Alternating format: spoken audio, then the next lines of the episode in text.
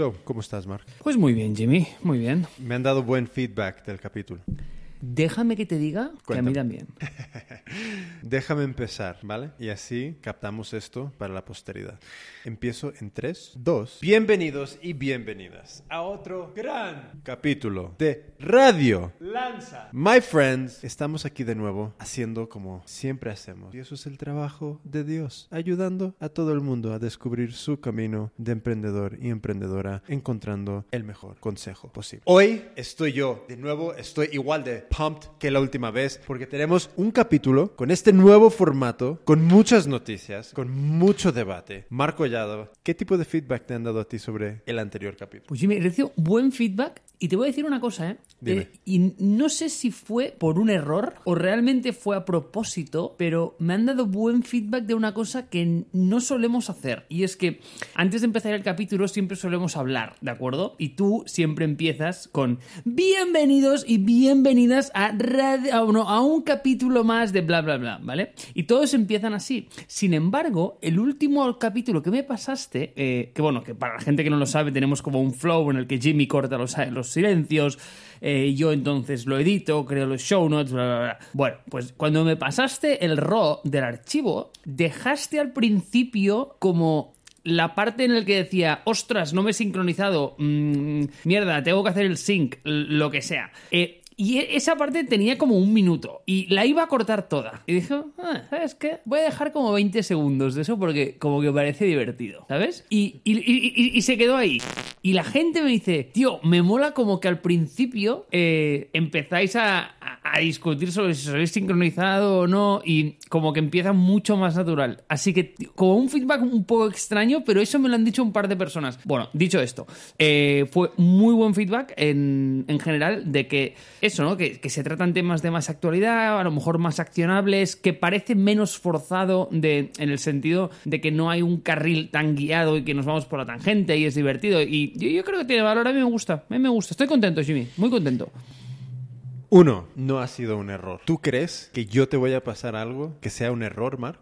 Yo creo que la palabra Jimmy Flores y error nunca han ido de la mano, pero Los resultados pueden ir muy de la mano. Pero nunca empezamos así a propósito. Pero bueno, no, ¿sabes? Es la naturalidad, es un poco esa, ese toque de conversación, eh, es un poquito lo que, mm, lo que a nosotros nos ha dado esa cercanía, es la conversación natural, el día a día de conocer Mark, de conocer a Jimmy, de decir, ostras, aquí hay alguien con el, con, con el cual discutir, con el cual tener debates. ¿Y qué es lo que hacemos? Pues hemos hecho eso en estos capítulos de Radio Lanza y yo creo que a la gente le gusta. Entonces, cuando yo te pasé ese primer cacho con, vamos a decir el behind the scenes, pues tío, no es un, no es un error. Es para darle a la gente más de lo que le gusta. Es este tacto de personalidad. Le da esa textura de, ostras, estos dos tíos no son simplemente unos robots magníficos hablando de tecnología y de negocio y de producto y de diseño, sino que también tienen personalidades. Son humanos, son un poquito como yo. Y al oyente son cosas que le gustan, Mark. Le gusta sentirse que son como aquella persona que ven sobre la cima de la montaña, ese ser un poco inalcanzable. Cuando tienen esa sensación de que pueden errar también, de que erran también, pues añade cercanía. ¿sabes quién ha errado, pero big time hoy? Y es No, no. Lo que te lo que te decía antes y la razón por la cual empezamos tarde y es que tío, ha pasado algo que ya ni me acordaba que era posible que pasase. Eh, me, me ha venido mi padre llevaba como toda la tarde trabajando en algo y me ha dicho que había perdido un documento sabes y yo como pensaba habrá perdido un papel pero no es que no lo había guardado pero, tío, yo pensaba que eso de guardar era, era como cosa del pasado, ¿sabes? Que como que las cosas ahora, tío, las creas y, no hace falta ni que las guardes. O sea, un comando S es como... Como te dije, el otro día vi un meme que era bastante divertido, que era un señor mayor que le daba un disquete de tres y medio a un niño pequeño o algo así. Y el niño pequeño le decía, mira, papá, decía alguien... eh, a 3D print el botón de guardar, ¿sabes?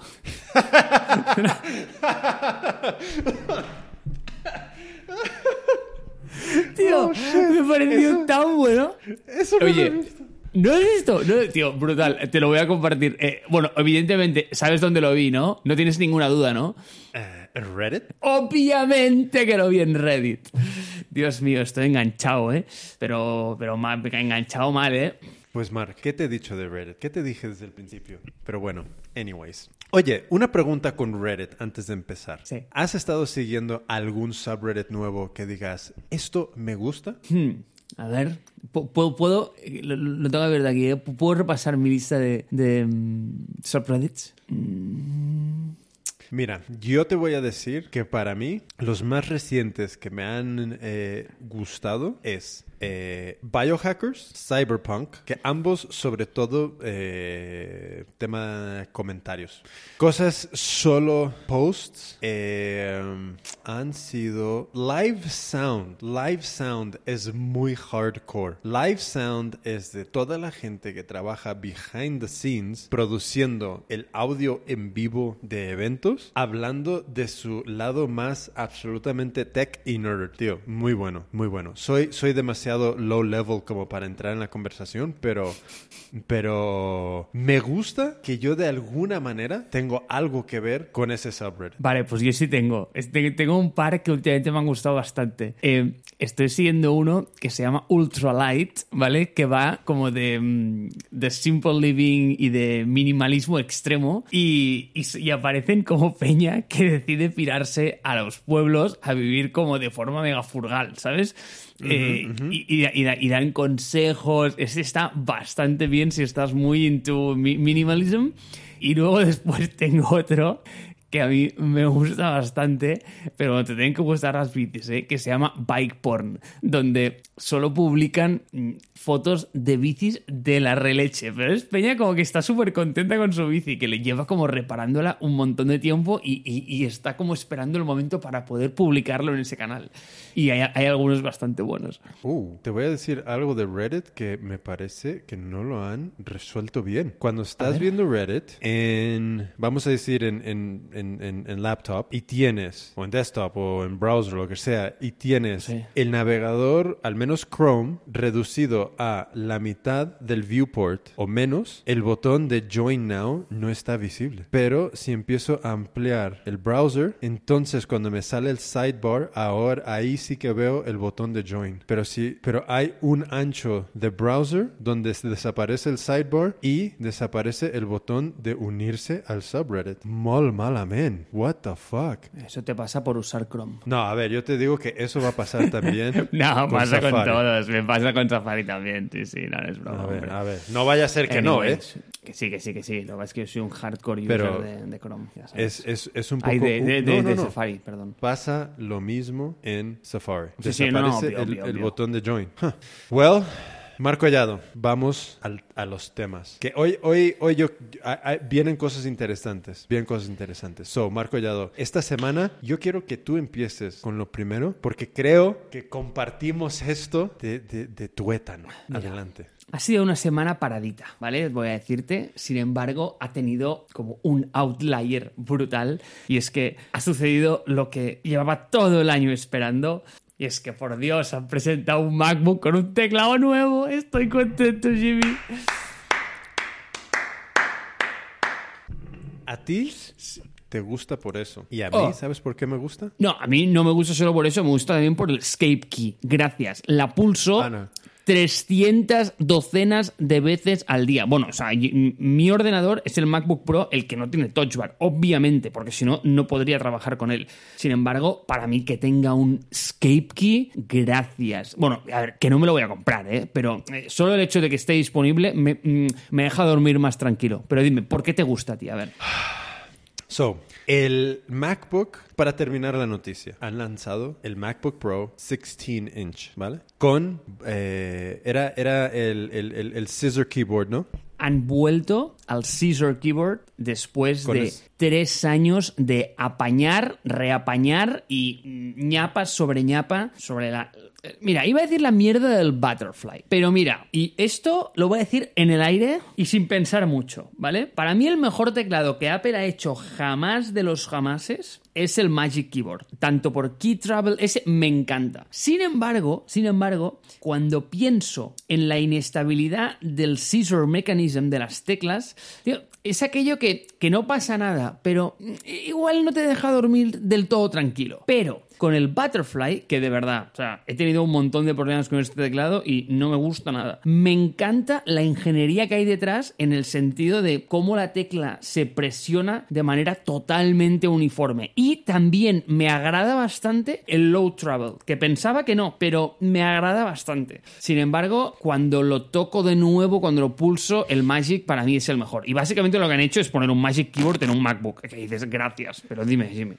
So, yo comparto tu, tu, pasión con el teclado. Eh, yo no he tenido los problemas de, de, las teclas de mariposa que otra gente ha tenido, todo ha de decirse. Eh, pero eh, yo en el, creo que fue en el 2000, uh, no me, creo que fue en el 2011, me compré el MacBook Pro Unibody, pantalla mate, mentira, no era mate, de 17 pulgadas. Y para mí fue la mejor experiencia.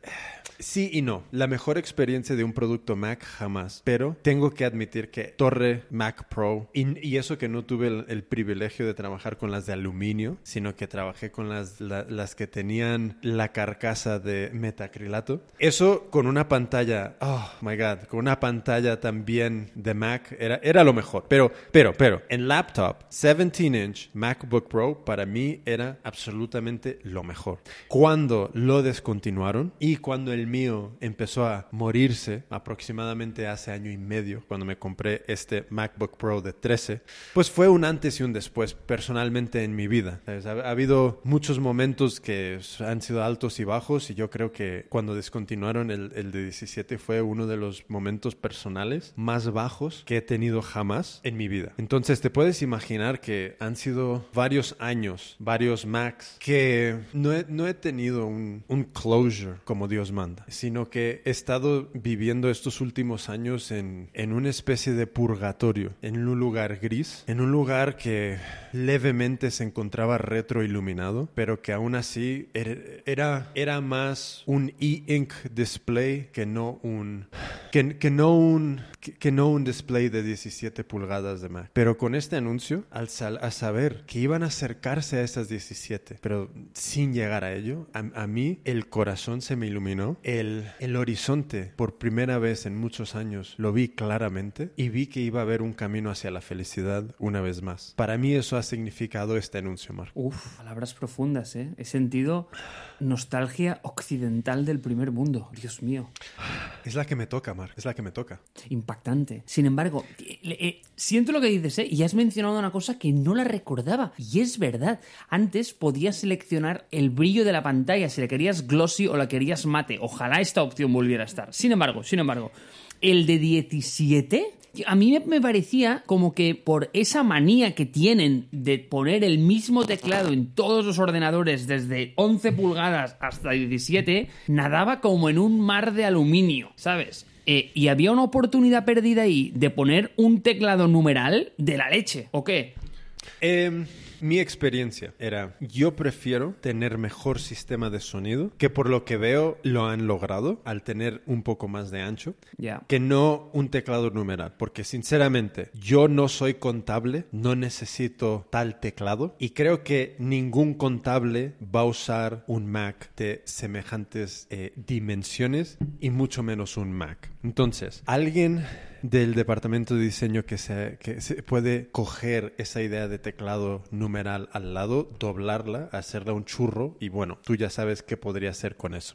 Pero mejores altavoces para ponerme a tope con todas las cancionacas súper brutales que están saliendo en el mundo del rap and hip hop, por favor, give it to me. Give it to me now. Somar Collado, I am más que contento con este anuncio. Oh my God. Oh. ¿Y esto significa que te vas a comprar uno?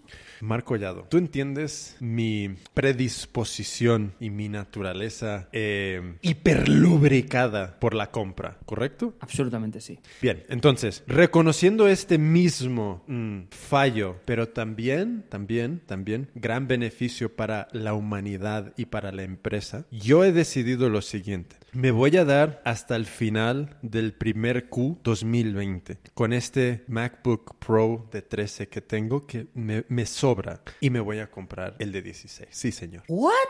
Yes, I will. Uf, qué potente. ¿Y sabes por qué? Porque en memoria del de 17 que tengo, que está todavía en una caja en Barcelona de cosas que aún no nos hemos traído a México porque sinceramente no nos hacen falta y están mejor en storage en Barcelona. Oh, no, ahora están en Madrid, perdona, ahora están en Madrid. Pero mi MacBook Pro de 17 sigue ahí con todas sus pegatinas. Y algún día, en el futuro muy próximo, ese MacBook Pro va a tomar viaje en un avión, va a aterrizar en Ciudad de México en Ciudad de México lo van a totalmente restaurar y lo vamos a echar a volar una vez de nuevo para que viva al lado de su hermano mayor y su primo menor en mi mesa de plástico de picnic porque no necesito más mesa pero siempre necesito más ordenador. Poético, brillante.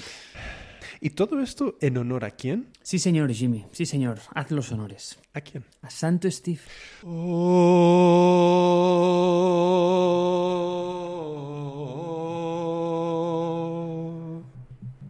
Este Estoy muy es un. Mac sí, del que Steve hubiera estado contento, yo creo. Yo creo que casi podríamos terminar el capítulo aquí, Mar. Pero Ya n- no, no- hay nada más que añadir.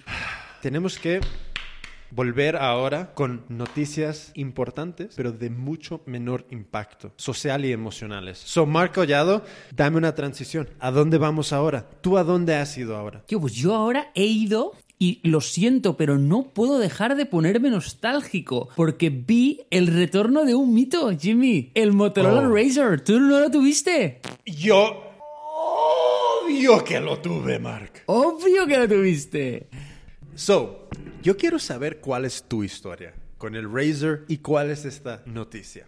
Yo, mi historia con el Razer es que tú sabes de mi devoción por vender cosas por- y comprar y vender artículos por Wallapop, que me gusta y que se me da bien. Hombre, De hecho, yo creo que eres el unofficial ambassador de Wallapop. Sí, para, para todo el mundo que tenga curiosidad, por favor que mire mi perfil y van a ver algo más impoluto que un pasillo del Louvre.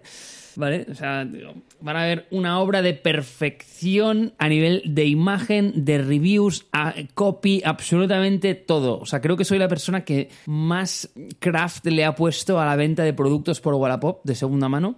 De hecho, ayer hice mi venta número 99 y cuál será mi venta número 100 no lo sé, va a ser algo muy especial. Eh, así que eh, no sé por qué te decía esto. Ah, sí, sí, sí, sí, sí. Porque eh, Wallapop, como hemos hablado muchas veces, tuvo un precursor, que este precursor fue eBay. Antes vendía cosas por eBay. Y en eBay yo hice mi primera venta. Y mi primera venta fue, todo esto llega a un punto que cierra en el Motorola Razr, ¿vale? Fue un Nokia 6600. ¿Al- al- ¿Lo recuerdas? A ver, 66. Es muy específico, Sí, ¿eh? sí, muy veo. específico. Oh, es este uno no que era como este un huevo. Oh my god, Ese- es, es horrendo, pero... Tío, Eh, la leche histórico. era. Era un clásico entre clásicos. Era muy guapo ese móvil, ¿vale? Pero tenía ese móvil y de una apareció este, el Razer, en color negro. Que esto, tío, como que. tío, me pilló a contrapié. O sea, eh, no entendía nada. Tío, un teléfono negro para mí era acojonante. No, no, no existía esto. El, el Razer siempre era plateado, tal. Tío, pues era negro, era guapísimo. Y vendí mi 6600 en primera venta por, eh, por eBay y me compré el Razer de color negro. Y Bien me di cuenta del gran error que cometí en el momento en que vi que, tío, no sé si te acuerdas de eso porque tú lo tuviste, pero solo almacenaba 20 SMS. Tío, yo de- no me acuerdo de nada de esto. Me acuerdo de tener el teléfono, de la pero de todo lo demás, yo creo que ni idea. 20. 20, tío, 20. Era dramático. No tenía nada de memoria, nada. Eso sí, cuando lo sacabas, tío, la gente te decía, wow, tío, este tío está en el cutting edge, ¿sabes? Vaya billionaire. Sí, sí. hijo de Saudí. Sí, es decir, básicamente hice como algo que nunca haría ahora mismo, que es, ima- imagínate cómo he cambiado, Jimmy, y es que prescindí de el portaaviones de, de la época, que era el 6600, a nivel de prestaciones, era el mejor teléfono que había, y me compré este móvil que tecnológicamente era una patata, o sea, este teléfono era una mierda, o sea, pero a nivel de, de prestaciones. Lo único que era era guapo de pelotas. Pero el resto era, era dramático. O sea, era un teléfono malísimo. Pero, pero, tío, solo porque era fan sí me lo compré, tío. Así, así, sí. ¿Cómo ha cambiado Mark? O sea, ¿quién soy? Soy el hermano de Mark. Pero, pero, ¿cómo te hacías sentir en ese momento? ¡Boh! Tío, no sabes. O sea, King como of- creo of- que of como ahora. Sí, como si ahora tuviera un. No un MacBook Pro, no. El nuevo Mac Pro con el nuevo Cinema Display XDR con la peana de mil pavos. Así me haría sentir. Imagínate. Pues yo ahora mismo estoy haciendo un repaso rápido por teléfonos Nokia y hay Sí. dos. Hay, hay dos que ahora te voy a comentar. Primero, Vale, a ver, si los, que- a, a- a- a ver si a ver si los he, si los he poseído. He poseído unos cuantos Nokias ¿eh? Well, maybe estos dos no, maybe. A ver. El primero es del 2004 y es un Nokia 9500. ¿Te suena? ¿Es el, com- ¿Es el Communicator? Eh, A ver. ábrelo, Real time. Claro, el Communicator, sí señor, tío. tío. No lo tuve, pero, pero, pero sé perfectamente cuál es. Tenía hinges, para quien no lo sepa. Eh, era la cosa más inútil, pero más guapa. Que a mí me gusta, como ya sabes, que mi gusto en coches es negro mate y destructor de mundos. Pues esto era casi esa versión de teléfono. Y luego, el otro que acabo de ver. Ay, espera, Jimmy, un segundo, un segundo. Entra en la página de Wikipedia de este, del Communicator, por 9500 Communicator, y mira la, foto de la tía que está eh, tecleando. Eso sí que son fat fingers. O sea, es, eh, pero es como, tío, el dedo es más grande que el móvil, tío, casi. Mira, mira. Ay, po- po- pobre mujer, pobre mujer, hombre, hombre, hombre. Hombre, hombre, hombre. Pero sí, es que claro, es, es que era, era enorme, pero al mismo tiempo es que era el, el form factor más incómodo. Que realmente esta idea de que puedes teclear con dos manos ahí era bullshit. No podías teclear con dos manos. Ah, imposible, Pero bueno. imposible. Pero ¿sabes qué teléfono sí que me gustó mucho? Y ese es el Nokia 702T. ¿Era el que era como una especie de cuadrado? Era cuadrado, tenía teclado, teclado físico con, con, con keys. Y la verdad, me yo tengo muy buenos recuerdos de este teléfono, de usabilidad. De, el teclado era súper cómodo. em, ya, se, me había- se me había olvidado por completo. Ah, este... ¿Pero cómo se llama? 702T. Sí, Nokia 702T. No, este no, este no lo tuve. Pero, tío, esto, es- esto es avanzadete, ¿eh? Sí, sí, sí, sí. Digo, digo que en el tiempo, o sea, ¿cuál fue tu, tu primer Nokia? Es que de, Nokias, bueno, mi, primer móvil fue un, habrá sido, bueno, de hecho, en casa tuvimos el zapatófono de, de, Motorola, o sea que siempre, al menos en, en- cuestión de móviles, sobre todo mi padre, mi padre ha sido el de, acaba de salir algo nuevo, vamos. Pero personalmente, huh, maybe puede ser el Razer, ¿eh? Maybe podría ser el Razer el primero. ¿En serio? Pues mi primer teléfono fue el Nokia 3210. Es que Pero el Razer no lo tuve como hasta después de... Pero como bastante después, ¿eh? Eh, Yo creo que a lo mejor tuve cinco o seis teléfonos antes, ¿eh? 2004 Razer. Hmm, buah, Mira, el no me acuerdo. 3210 Porque- es del 99. Espera, No, sí. Dios, sí qué bonito, tenido- qué bonito era el Razer, ¿eh? Qué bonito era, ¿eh? no, sí he tenido teléfonos antes del Razer. Porque el Razer es del 2000 algo, 2004, ¿no? 2004. Tío, era una preciosidad Claro. ese teléfono. ¿eh? No, no, no, sí, claro. Yo tenía teléfonos antes que eso, porque yo es- llegué a España en el 2001, más o menos, y ahí ya era aterrizar y tener un teléfono y ya tenía un teléfono antes. O sea que, eh, buah, ahora mismo no me acuerdo, pero sí, sí, sí, sí. Entonces, volvemos a la noticia. Sí, sí, perdón, perdón, perdón. Es que es, que es muy bonito ese teléfono, tío. No lo recordaba, no sé por qué. Bueno, anyway, va, dejamos de, de hacer praising de este. Eh, volvamos al nuevo. Mm, creo que es la primera interpretación, porque ha habido como muchos intentos de, Samsung, que, ha sido un auténtico fracaso, de, conseguir estos teléfonos que se doblan. Los, mm, en inglés son los foldable, pues en castellano suena como teléfono doblable y me suena como fatal. Plegable, doblable. Em, O, sea, la traducción es, es, horrible, pero bueno, es igual, vamos a, vamos a seguir con ella. Y me parece como son los primeros que han conseguido interpretar esto de una forma, bueno, pues oye, que, tiene sentido, ¿sabes? han sabido revivir esto. El, de Samsung fue un auténtico fracaso, si me parece que ni, ni salió a la venta, que era como ese libro que se doblaba por dentro. Eh, de hecho, a ver, el único trade-off que tiene este, y eso es verdad, es que claro, si quieres este doblable por dentro, el problema que tienes es que la pantalla tiene que ser de plástico, porque no puede ser de cristal, obviamente. Y tío, eso no sé cómo, no sé how it feels. ¿eh?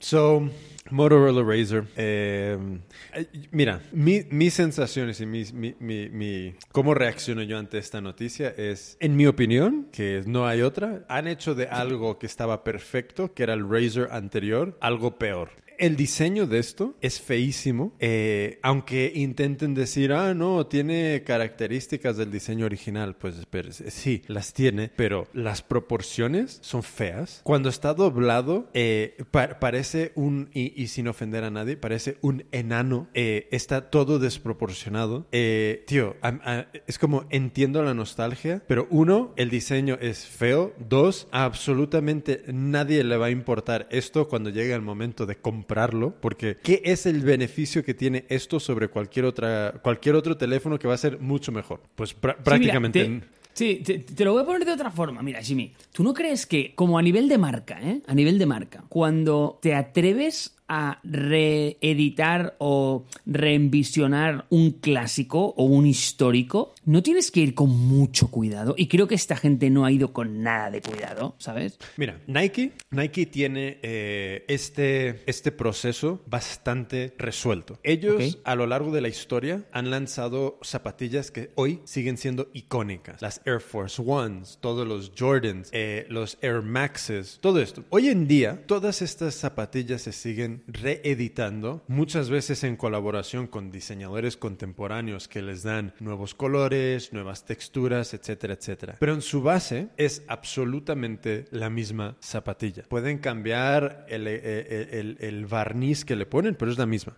Entonces, esto conecta mucho con un grupo enorme de personas. Entonces, este, este punto de nostalgia como un, la propuesta de valor de un producto es, es hiper válido, muy correcto. El problema que yo veo aquí es, quiero que me digas tú que, cuáles otros productos de Motorola ahora mismo eh, están a la venta y se están consumiendo cara al público en general. No estamos hablando ya de B2B o cosas industriales, no, no.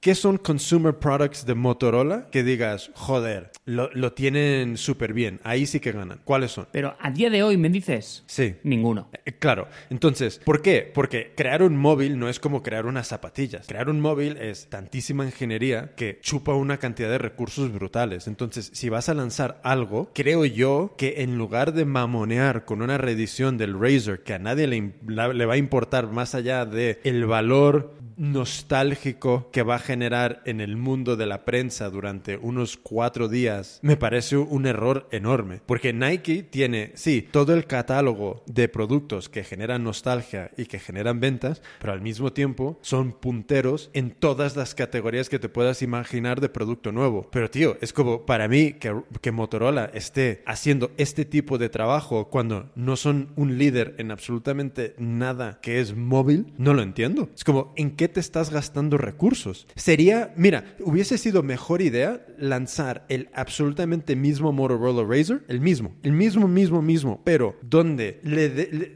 no sé si se puede, pero donde le metes WhatsApp y ya está. Y en lugar de hacer este teléfono horrendo, vuelves a reeditar el mismo, pero con una cosa que es de, de alto consumo y que ahora mismo también es una tendencia que es el minimalismo en los teléfonos. Me podrías haber dado un Motorola Razr dumb phone con una aplicación útil que es WhatsApp en mi, en mi caso y a mí me hubieras dado razón para comprar. Ya, pero es que tal y como está ahora, es que es que no tiene mucho sentido, porque No tiene ningún es que, sentido. creo, no, es que creo que tienen como muy poco respeto por, por las grandes cosas que se han hecho en el pasado. Eh, no sé, eh, es que no, no- no es que me moleste, ¿eh? no es que me moleste. Oye, tío, que hagan lo que quieran. Y también entiendo que Motorola es una marca que durante este tiempo ha sufrido muchísimo, ¿eh? porque ha cambiado de dueños mil veces, pasó por la mano de Google, pasó después por las manos de Lenovo, ahora ya ni recuerdo dónde está.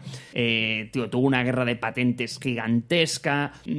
Tío, ha pasado por, por, por mil historias. Pero, ostras, si vas a reeditar un clásico de este calibre, wow, ten un poco de respeto por tu marca. Me encantaría saber cuánta gente que trabajó en el proyecto original del Motorola Razr, el V3, estaba presente en el proyecto de este, pro- de este producto.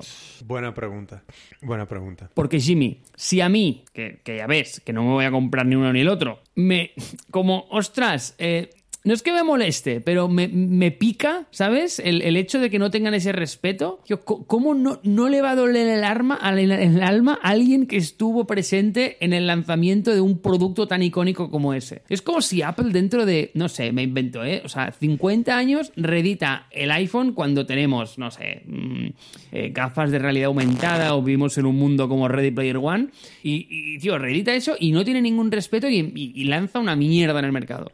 Tío, eh, no sé, o sea, Es que a, a mí, eh, eh, es que estoy totalmente de acuerdo. Es como, mantente fiel o haz algo nuevo. Pero intentar hacer algo nuevo de algo viejo es como la tormenta perfecta para hacer algo que a nadie le importa. Y además, creo que justo con el comentario que, que- que dijiste al principio, que el Razer original tenía unas prestaciones de mierda, creo que este sigue esa misma tradición. Encima, Mira, te lo pregunto de otra forma. O sea, ¿cuántos productos de reediciones de clásicos tú crees que han sido un éxito? O dime solo uno que recuerdes que lo, que lo fuere. A ver, yo, eh, yo creo que funciona bastante bien en productos, vamos a decir, textiles. Sobre todo, lo que yo, el mayor ejemplo que tengo ahora mismo es temas zapatillas, Nike, incluso otras marcas. Eh, reediciones de esas zapatillas son clásicos y, y se consumen muchísimo porque encima están a un punto de precio donde, aunque sea un esfuerzo, no es algo prohibitivo. Porque en, en este caso del Razer, creo que estamos hablando de un teléfono por unas prestaciones muy bajas que tiene un punto de precio de como de 1500 dólares. O sea que tela, tela.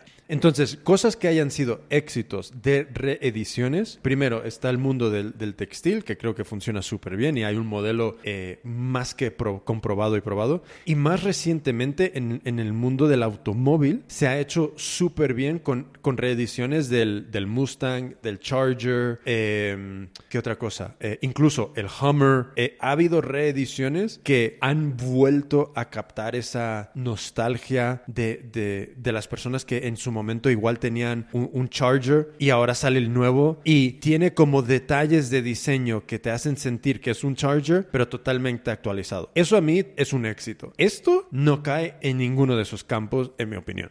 Sí, justo te iba a mencionar el tren este de, de los muscle cars americanos de los 60, 70, con justo los que has mencionado también, el, el Camaro, el Chevrolet, el Ah, nuevo, eh, es, es otro buen ejemplo. Y ves, creo que ahí les ha salido muy bien, porque han sacado diseños muy originales, inspirados en los antiguos, que se han vendido, pero como churros. Oh, ya. Totalmente. Entonces, aquí yo creo que se siente más como un último intento de algo, porque yo no me puedo imaginar que alguien realmente crea que, que esto va a generar dinero. Salvo, salvo, salvo, salvo. Y aquí hay una cosa que puede ser que pueda ser una, una realidad, aunque no, no lo creo. Y esto ya es como, ya es proyectando tanto que, que creo que, que me desmadro. Pero volviendo al tema textil. En, en el, en el mundo de, de- de las marcas de ultralujo hay cosas que se llaman alta costura y en alta costura básicamente hay diseños que nadie nunca jamás va a comprar pero que sirven para generar publicidad y, y- y mentions y, y- y si haces algo en este mundo medianamente controvertido te genera muchísima prensa a un coste bast- bastante bastante bajo.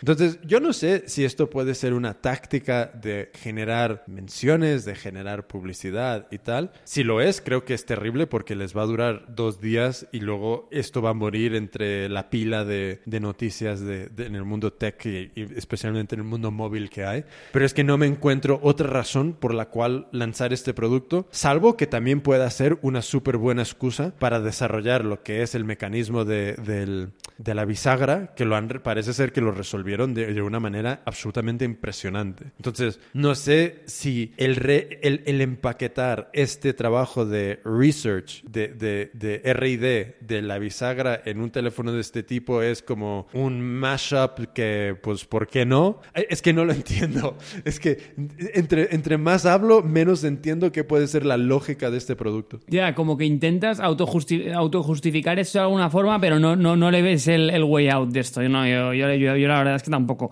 Pero, pero lo que estaba pensando eh, es que justo ahora viendo como los diseños que hemos pasado de Nokia y todo esto, qué tristeza, ¿eh? Por eso, cuando un mercado madura tanto, que ahora todos los móviles son exactamente iguales y el, el melting pot de form factors de teléfonos que había, que había en, los inicios de los 2000, ¿eh? Con tapa, sin tapa, foldable, uno que se abría por un, por un lado. eh, eh, era increíble. Distintos layouts de teclados. Eh, es, es- es muy. O sea, como muy predecible cómo la tecnología converge después, ¿eh? Es decir, tú al principio tienes como cosas que están all over the place y luego, y luego ves como todo converge hacia un mismo sitio y como eh, cuando una tecnología madura todos los diseños son exactamente iguales, a ver, que tiene sentido, ¿no? Porque optimizas el form factor a un nivel que ya es muy difícil innovar, pero... Pero es muy curioso, es muy curioso. Y, da un poco de lástima, de, penilla, pero bueno, o sea, imagino que es así, igual con los laptops, ¿no? Bueno, entonces tú como ves eh, mercado más maduro que el, el- el automóvil, el textil. Tío, es que son muy maduros, pero yo creo que aquí hemos llegado a algo distinto, que es el, la versión óptima de esto no es el contenedor, sino es el continente, es lo que hay dentro.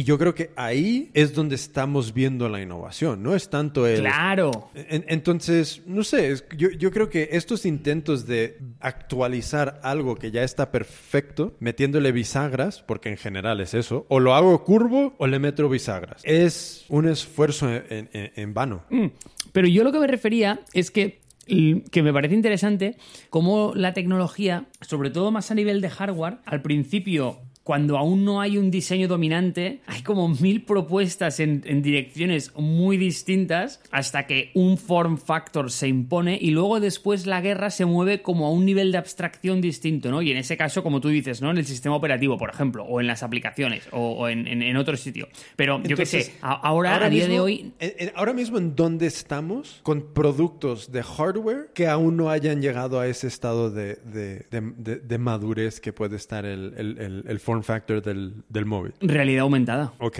So, todo, todo lo que es VR, AR, cosas así. Sí, totalmente. Porque, por ejemplo, tú piensas, eh, nadie cuestiona eh, que un avión deba tener un fuselaje y dos alas, por ejemplo, o que un coche deba tener eh, un chasis y cuatro ruedas. Nadie cuestiona eso. Pero lo que te está pareciendo tan, tan obvio, sí que se cuestionaba al principio de, o sea, en sus inicios. O sea, en sus inicios hubo una guerra por los vehículos, que si triciclos, que si motor eh, eléctrico, que si motor de gasolina. Eran cosas que, se cuestionan mucho en sus inicios y no estaba nada claro quién iba a ganar esa guerra. Hasta que, bueno, pues por, motivos X a los que no vamos a entrar, pero me encantaría, eh, un diseño dominante se impuso, ¿vale? Y, y a partir de ahí ya siguió. Y, igual con el teléfono móvil. El teléfono móvil eh, estaba, pero los diseños iban por lados absolutamente distintos eh, hasta que hubo un señor que dijo, no, no, no, esto tiene que ser un rectángulo que es un cristal eh, y es todo táctil. Y ahí, pues, oye, se impuso esta, esta doctrina y ese ha sido el diseño dominante y entonces la guerra se movió ya al sistema operativo. Cuando esa guerra se consolidó y fue clarísimo que la ganó Android y iOS, esa guerra subió un nivel más y se fue pues a las aplicaciones, ¿no? O sea, el stack como que fue madurando. Eh, a mí ahora mismo esta guerra como a nivel de hardware en su momento más incipiente está en el VR AR, es decir, que son gafas, Eh, es mm, el teléfono a través de la cámara, ¿Qué, qué tipo de formato tiene esa gafa? Mm, ¿Está attached a un ordenador? Eh, ¿Es Pokémon Go? Tío, nadie tiene ni idea, o sea, ahí están habiendo unas innovaciones ahí. Eh, eso es, ¿no? Que, no, no hay un acuerdo general de cómo va a tener que ser eso. Ya, ya, sí, sí, sí, sí. Veo, lo, veo lo mismo. Ahora mismo no se me ocurre nada más, sinceramente. Totalmente. En, en temas de, de consumer hardware. Porque la- las torres, ese tipo de, de, de- de- de ordenador, casi es la extin- cosa más madura que existe. O sea, ¿ves? Casi- Igual en un laptop, ¿no? O sea, tío, está, todo el mundo está de acuerdo en cómo te debe ser un laptop. Donde sí, bueno, hay algunas cosas así como el ThinkPad de, eh, de Lenovo que, que, se, que se dobla. Bueno, hay algunas cosillas como que iteran sobre algo existente, pero ninguna de esas suele ser un, eh, un mass market success. No, suelen. So, ponemos punto y final al retorno del mito que va a durar tres segundos. Venga, va, sí, es que nos gusta demasiado. So, mira, yo, yo, yo me voy a colar aquí. Venga, va. Con algo divertido, porque yo tengo un par de cosas que no son tan divertidas, pero, pero bueno, luego lo hablamos. Eh, Disney Plus ha llegado. Otro más en el mundo del streaming. ¿Te enteraste de la noticia? Sabes que no sigo muchísimo eh, todo el rollo de, de- de media y, y nada. Vale. eh, pero, pero, pero sí, estoy al día, estoy al día. Ok, so, básicamente eh, Disney Plus eh, es el servicio de streaming de, de Disney que va a incluir básicamente el, el catálogo de, del cual ellos son propietarios de todos los derechos, que es Disney, Pixar, Marvel, Star Wars y National Geographic. So, las, ¿por qué?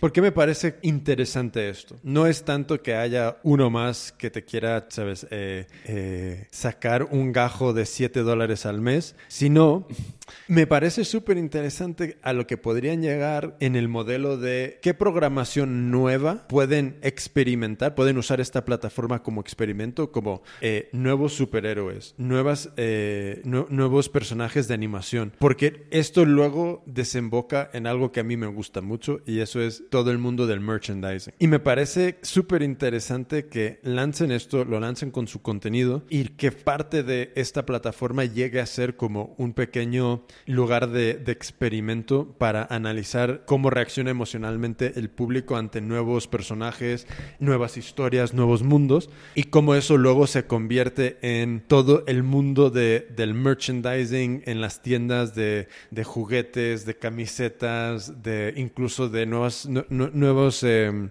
eh, largometrajes. Eso, eso es a mí lo que más me gusta de todo esto. ¿Qué tipo de contenido exclusivo tiene Disney? Oh, shit. Pues, eh, a ver, dame un segundo que, pues, eh, a ver, todas las pelis de Pixar, todas las pelis de Marvel, um, creo que han, eh, creo que tienen todo lo que es The Simpsons. um, bueno, ahora, ahora no, no me acuerdo de todo, pero, tío, básicamente son todo mega éxitos que tienen unas audiencias de culto enormes. Y eso es un poco un punto de, de diferenciación con un Amazon y con, una, em, eh, con un Netflix, que no tienen, vamos a decir que no tienen la profundidad de contenido, pero es todo de una calidad tremenda. Entonces, esto, esto presenta, y además, no sé si, si han sido 16 millones. Eh, espérame un segundo. Eh, ay, coño, no. Jimmy, es que yo pensaba, Más de 10 millones de suscriptores en 24 horas. Ok, es que tengo la sensación, y me puedo equivocar, ¿eh? que ahí tienen una fortaleza muy grande en el back catalog que otros no tienen, ¿no? Por el hecho de tener 100%. justo lo que has dicho, ¿no? Eh, Pixar, eh, claro, estoy pensando, Star Wars también, ¿no? Es suya. Sí, sí. Star Wars. um,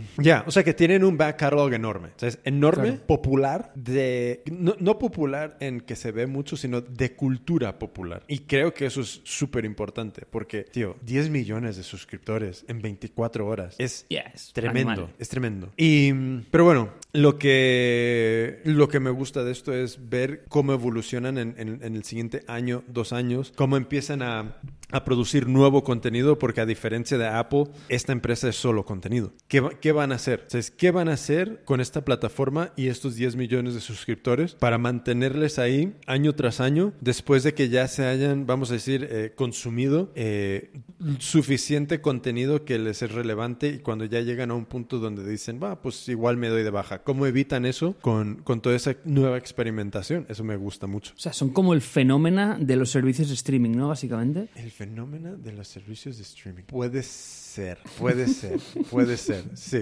Te lo he ser. intentado colar, te lo he intentado colar. Tío, yo pensaba que en el fenómeno. Mira que nunca veo pelis nuevas, pero hay una que me hace ilusión ver, tío. Em, ¿Cuál? La de, la de Le Mans. Ah, no la he visto, no la he visto. Mira, no la dan en el Pues- fenómeno, pero mañana voy a ir al, al Verdi, que también las dan en versión original, a verla.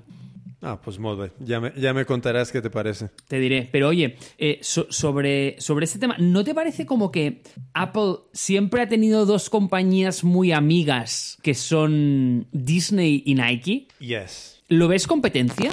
Um, sí y no. Yo creo que aquí hay una oportunidad interesante de co-opetition, que es Disney, sabes, por ejemplo, Disney no va a crear, al menos no creo, que vaya a crear contenido eh, adulto, sino que su, su mercado es eh, adolescentes y jóvenes, que también haya muchos adultos que le guste. Sí, perfecto, genial. Pero aquí, a diferencia, yo creo que Apple tiene esa posibilidad de, de crear ese catálogo de contenido más maduro para personas más adultas, mientras que Disney puede crear el contenido para sus hijos. Yo veo una posible colaboración aquí. Yo veo algo donde eh, yo no sé cómo, pero ¿por qué no podrían no hacer un merger, pero hacer una integración muy profunda de donde incluso Apple haga outsourcing de su contenido, de su producción de contenido más maduro a un equipo que solamente sabe hacer contenido y que es Disney. ¿Y cómo, se, cómo podrían eh, colaborar en Apple hacer lead generation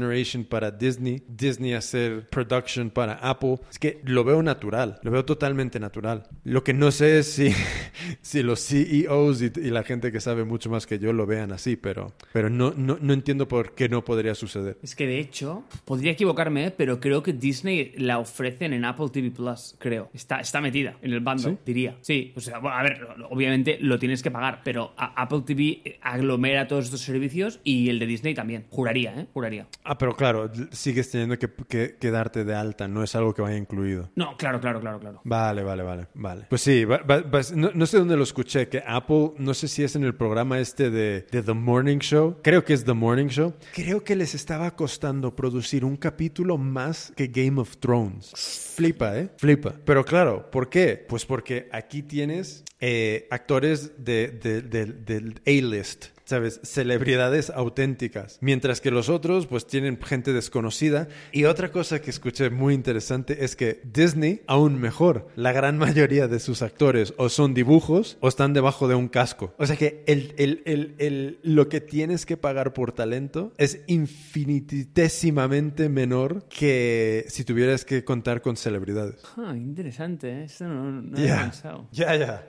So yes, Disney Plus is here. Ve y dales tus 7 dólares al mes y, y, y- y- mírate todas las pelis de, de Pixar. Tío, mm, me sabe mal decirlo, ¿eh? pero las tengo descargadas en un disco. eh, todas, las pelis de Pixar. Oh. Porque me encantan. Ya, es, es de las pocas cosas que tengo como pirata. ¿Sabes? Que yo no, no, no, no soy muy pirata con esas cosas. Pero. Mark, Mark, Mark, Mark, vamos a tener que cortar esto que no quiero que termines en, en el calabozo. Ups, perdón. sí. Oye, eh, cuando, tú sabes que cuando estuve en Berlín, es que estas cosas. en Allegedly. España- a- allegedly. no, no, pero oye, oye, o sea, en España estas cosas no, no se toman muy en serio, ¿eh? Pero cuando Que en no. Berlín- El, el España, España es como el país de más litigio sobre la piratería, ¿no? Tío, para nada. Eh, aquí tú te puedes descargar algo en, en- en- en P2P y eh, na- nadie se entera. Por ejemplo, eh, lo, lo que te decía, mi casera primera del Airbnb de Berlín, resulta que el host, eh, perdón, el guest anterior que había tenido, por algún motivo se había conectado a la red wifi eh, de su casa y se había bajado una peli eh, por, por el típico, no sé, o sea, torrent o lo, o lo que quieras, y le había llegado a su casa directamente una multa de mil eurazos, ¿eh? Shit. Claro, y, y justifica que tú tenías un Airbnb alquilado y que, y que fue el tipo ese. Es que es heavy, ¿eh? O sea, hay que ir con mucho cuidado con esto, al menos en los países nórdicos, porque lo tienen mega controlado. Pero bueno, en fin, creo que Disney es un súper buen segue a, a los temas de direct to consumer. De, es decir, ese trend de ir directamente al consumidor y no pasar por terceros. Eh, y eso nos lleva a Nike, otra de las compañías amigas de Apple, o sea, Double Seaway, eh, que ha dejado de vender en Amazon. Y esto, aparte de que me ha parecido brutal, después han aparecido otro par de noticias en la misma dirección y puede parecer que no tienen nada que ver, pero creo que tiene mucho que ver, que son los catálogos en WhatsApp, Ah, que me han parecido súper interesantes, tío. Porque Bueno, va- va- vamos a separar esto, porque creo que lo- los catálogos es... Bueno, no, es relacionado también. Sí, es que tienes toda la Tío, razón. tío, mira, ¿sabes a qué me recuerda? Mira, ¿te acuerdas en el episodio que hicimos de cómo crear tu web? Sí. Vale, que al final de todo, cuando cuando ya estábamos cerrando y habíamos hecho patrocinadores y de, bueno, ya tío, esta semana que viene, tal, no sé qué, tú dijiste, bueno, y nos hemos dejado un caso, que es, ¿por qué necesitas una web in the first place? ¿Sabes? Yeah. Pues esto me parece exactamente la misma causística. Todo el rollete de crear una web, el e-commerce, el Shopify, el Stripe, tío, a veces, o sea, es que eso está cambiando a saco. O sea,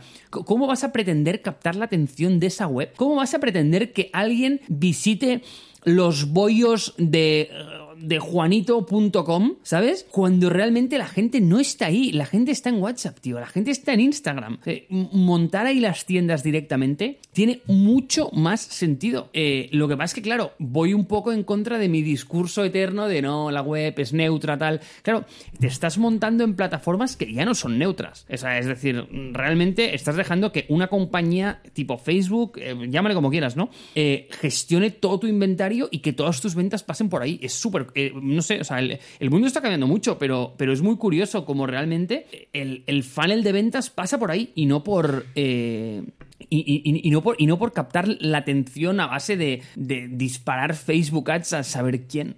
Aquí nos hemos saltado entre como tres noticias, cuatro noticias. Entonces, habías empezado con Nike deja de vender en Amazon. Vamos a empezar por ahí. ¿A ti por qué te pareció relevante eso? Porque Nike decidió en su momento, eh, y recordaba esa noticia, que quería empezar a vender en Amazon porque le estaban saliendo copycats de third parties en listings que decían que eran cosas Nike y no, y básicamente querían crear como su propia tienda ahí mismo. Eh, y que a mí al final me parece como un motivo que tiene mucho sentido, ¿no? De decir, bueno, tío, oye, vamos a poner un poco de orden ahí. Pero sin embargo, yo creo que se está dando cuenta que ni ellos mismos pueden competir con listings de third parties ahora mismo, que, tío, que se están beneficiando de tener una cantidad de reviews acojonantes y ni ellos mismos en Amazon tienen la fuerza para empujar su, su- canal de, de B2C. Eh, cosa que me parece descomunal. Pero luego después esto te habla de que, claro, Nike se puede permitir eso porque la capacidad que tiene de empujar directamente a través de su aplicación eh, y de su página web es muy fuerte. Pero claro, eso no se lo cuentes a un player más pequeño, que no es capaz de empujar sus propios productos a través de los bollos de juanito.com, ¿sabes? Ya.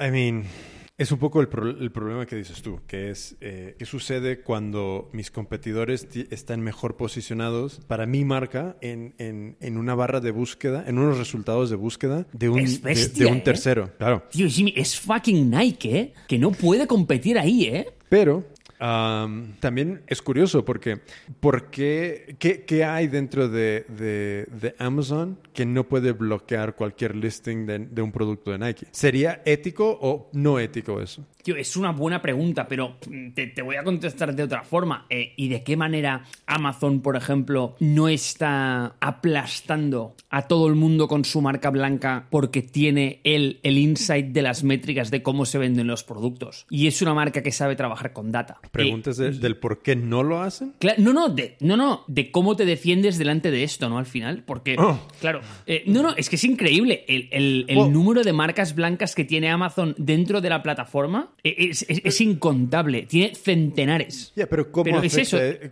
¿cómo, cómo afecta esto a Nike, though? Porque yo creo que son... No, no, a Ni- a Nike en ese caso en concreto no, pero es como, ¿cómo te diría? Em, viene de la el- es el problema que viene de la misma raíz, en el sentido de que, tío, eh, no está compitiendo en su casa, ¿sabes? Y eso para, eh, incluso para una marca como Nike es problemático, ¿sabes? O sea, imagínate cuando tú eres mm, Jimmy que quiere vender, eh, no sé, como sus propios tejidos ahí en, en esto, esto empieza a arrancar tal no sé qué, y resulta que Amazon te fusila el producto y, tío, te empieza a vender con su marca blanca tu mismo producto porque ve que en la plataforma eso tracciona de la leche y, y te, y te pasa por encima, porque, tío, porque controla las palancas So, de la plataforma. ¿qué- Y es a lo que me refería de no ser neutro, de que, tío, de que eso genera problemas. ¿Y, y cuál, cuál es tu opinión al- alrededor de, de- de que hagan eso? Tío, pues que están en todo el derecho del mundo de, de hacerlo. Pero eh, otra vez nos encontramos y cada capítulo lo mencionamos, tío, la tensión esta de ser un producto vertical horizontal. Aquí Amazon es un player horizontal clarísimo, pero cuando se mete a trabajar en vertical, y a eliminar como sus propios,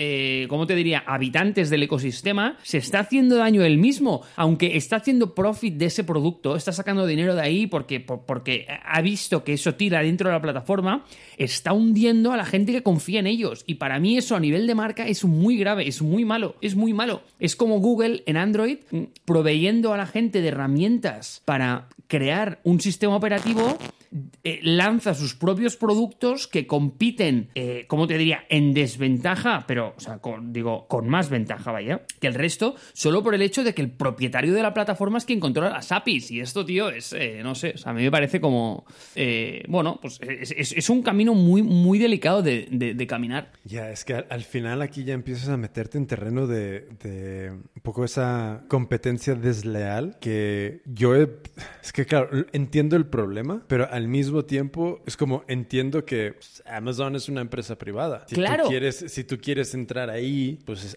estas son sus reglas. Estás en, terreno prestado. ¿En qué momento algo llega a qué escala donde una, un gobierno puede entrar a regular este tipo de actividad? Por ejemplo, lo de aprender de mi propia data, de mi plataforma, para poder crear productos que yo sé que funcionan bien y posicionarlos en el, en el puesto número uno. Es que emocionalmente creo que el gobierno no tendría, no debería de tener nada que ver en esto, pero al mismo tiempo entiendo el sistema de abuso que sí se puede generar alrededor de ello, pero al mismo tiempo no entiendo cómo Google no está un poco mm, siendo visto bajo la misma lupa desde el punto de vista de la barra de búsqueda, porque al, al indexar todos los resultados, pues ¿quién, quién, quién entra ahí? ¿Quién está en los primeros puestos? La publi de Google. Entonces, es como, no sé cómo eso no se regula de la misma manera. Ya, pues que, es que es, el problema este que, tío, que sabes que yo estoy obsesionado, pero,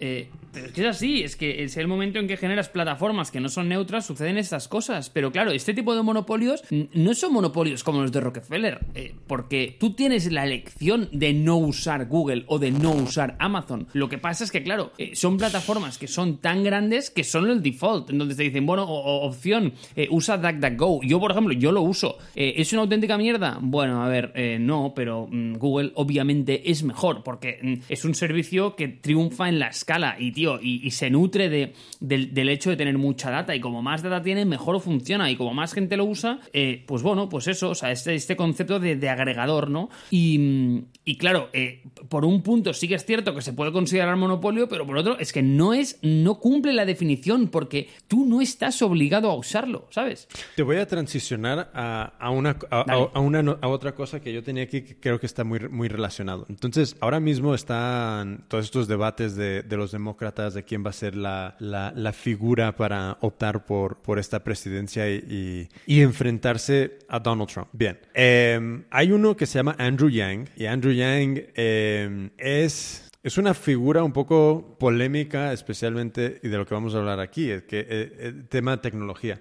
Entonces, esta última semana lanzó casi lo que se siente como un manifiesto que plantea cuatro puntos eh, clave para su, para su presidencia en, relación a, la tecnología. Y el primero, voy a resumirlos. El primero es establecer los datos como un derecho de propiedad. Entonces, eh, propiedad individual. El segundo punto es minimizar los impactos de la tecnología moderna sobre la salud de nuestra gente, particularmente en niños.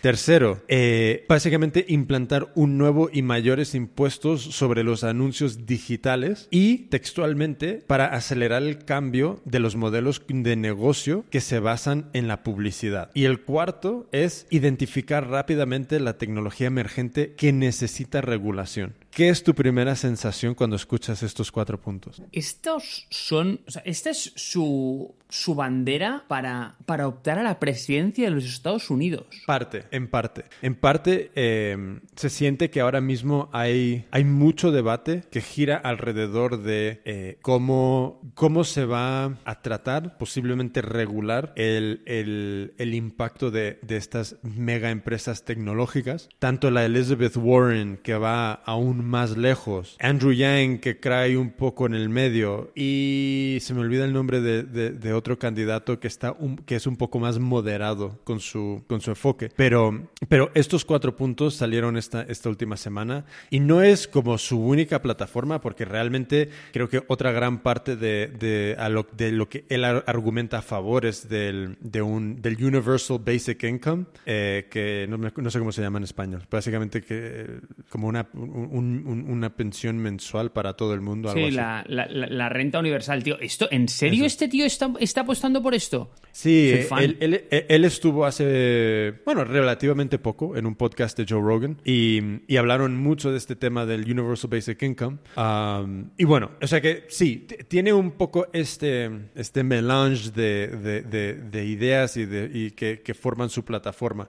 Pero específicamente hablando de estos cuatro puntos, creo que en mayor o menor medida los cuatro afectan a, Amazon de una manera enorme, a Google de otra manera enorme, Facebook, básicamente los, los, los, Big Four, Big Five están todos eh, impactados de una manera directa por, por esto. Em, este primero, eh, datos como propiedad, ¿Cómo, ¿cómo, lo ves tú y cómo crees que justo con lo que estábamos hablando de Amazon, eh, la línea de Amazon Basics, ¿cómo crees que eso puede impactar esos resultados de Amazon? Sí, pero cuando te refieres a datos como propiedad, te refieres a datos como propiedad de quién, de la persona, pero eh, entiendo que la plataforma los puede leer también. Claro, pero si tú eres, claro, aquí sí y no, porque de la manera que yo lo entiendo es, y siguiendo el ejemplo de Amazon, que yo creo que va a ser un ejemplo un poco menos trillado que el de Facebook, em, si yo soy un vendedor en Amazon y los datos de mis, de mis transacciones son míos, ¿hasta qué punto debería bajo, vamos a suponer que Andrew Yang gana, entra como presidente y realmente empieza a establecer y,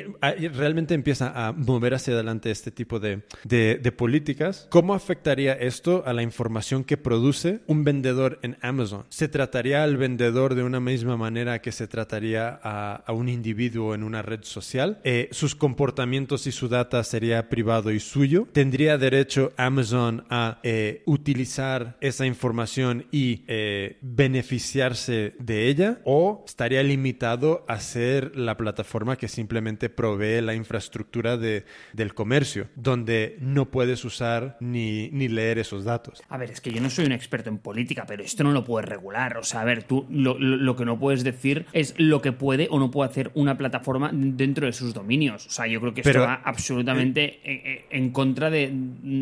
es que no sé cuál es el primer amendment de los Estados Unidos, pero seguro que es el primero. O sea, de que, a ver, tú puedes ser propietario de tu data, pero no puedes obligar a la plataforma que te está proveyendo del servicio de no poder leer esa data, porque es que sin eso es que no puede haber plataforma. Claro, pero yo siento que gran parte de, de, este punto de regular estas plataformas es también cómo se usa la data y qué derechos hay para lucrarse de ella, porque un poco es el mismo problema que hay con, con, Facebook, que cuando Facebook puede hacer lo que quiera, entonces ¿cuál ha sido el problema de permitir que un Cambridge Analytica cree un, una, unos, unos, em, unas encuestas que generan, eh, que captan información de Facebook? Porque si, si, Facebook dice, tú tienes el derecho a acceder a esto, pues ¿por qué no? A ver, yo, yo no lo voy a justificar, ¿eh? Eh, pero sí que pienso que es un poco consecuencia de de la naturaleza humana. De al final es, oye, una tecnología nueva eh, tira para adelante sin pensar un poco en las implicaciones que puede tener y ya nos encontraremos los problemas en el futuro. Y yo creo que siempre ha sido así. Creo que nunca una nueva tecnología antes de ser lanzada ha sido como decir, oye, no, no, no, no, no, la lances, esperemos, vamos a pensar qué puede pasar con ello y luego ya veremos, ¿sabes? Yo, yo qué sé, por ejemplo, eh, tú lanzas una tecnología como el vehículo y el automóvil, pero no piensas en las consecuencias que puede tener la contaminación. Eh, y luego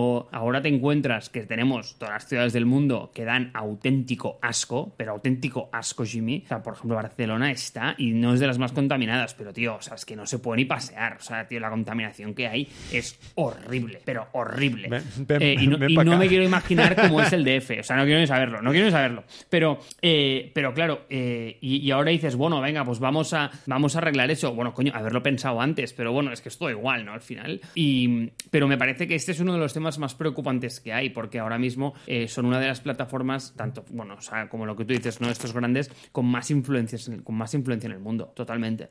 Es que claro, si en un principio un, país como Estados Unidos no tiene el derecho de, de uh, ¿cómo se dice?, de, vigilar a su población, entonces si vamos reduciendo eso a, a, un scope de un Facebook, pues ¿por qué Facebook sí tiene el derecho de vigilar a su población? Si está un poco anidado dentro de este, de este concepto de, de privacidad global en Estados Es que este punto de los datos eh, creo que va a generar un millón y medio de problemas porque al final te enfrentas con una cosa que es fundamental de Estados Unidos y eso es la propiedad individual. O sea, ese, ese, ese, ese derecho capitalista de poder generar capital y con ese capital pues poder comprar propiedad y que sea tuya privada. Entonces, si yo tengo una empresa privada, ¿hasta qué punto y hasta qué? Y sobre todo, yo creo que es, es un, una cosa muy cultural estadounidense de que no nos gusta que nadie se meta en, nuestra, de, de, en, en nuestra casa, especialmente en, en, en, tema de negocios. Entonces, ¿cómo? Porque los datos básicamente son este backdoor, es, es esta, esta trampa, donde, esta, esta puerta donde el gobierno quiere entrar a todas estas empresas. Eso es lo que siento yo. Sí, pero haciendo como de abogado del diablo te voy a,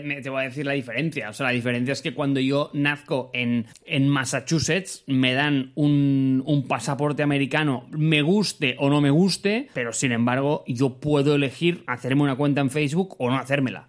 Pero podrías argumentar de que nadie decide dónde nace. Entonces, eh, de la misma manera que, que, sí, yo entiendo. O sea, yo puedo decidir usar Facebook o no, pero ¿a qué punto? En, en, ¿dónde, se, ¿Dónde se establece la...? Mira, vamos a pasar al punto 2, porque yo creo que esto tiene mucho que ver. Eh, esta idea de que la tecnología está, vamos a decir, eh, manipulando, influyendo, deformando, porque nunca es en positivo, eh, el comportamiento y nuestra salud como seres humanos y particularmente en los niños y adolescentes. Entonces, eh, cuando tú tienes data que puedes eh, interpretar y manipular para eh, diseñar nuevas funciones que van a, que, que, van a realmente pues, cambiar el, el, uno, unos hábitos y unos comportamientos de una, de una serie de usuarios, ¿eso merece ser regulado sí o no? ¿O es simplemente he diseñado mi juego de esta manera y no es mi culpa que les guste jugarlo tanto? O sea, ya, eh, es que no tengo la respuesta, Jimmy. O sea, entiendo el punto, ¿eh? pero es que eh, y, es, y, es, un debate extremadamente complejo. O sea...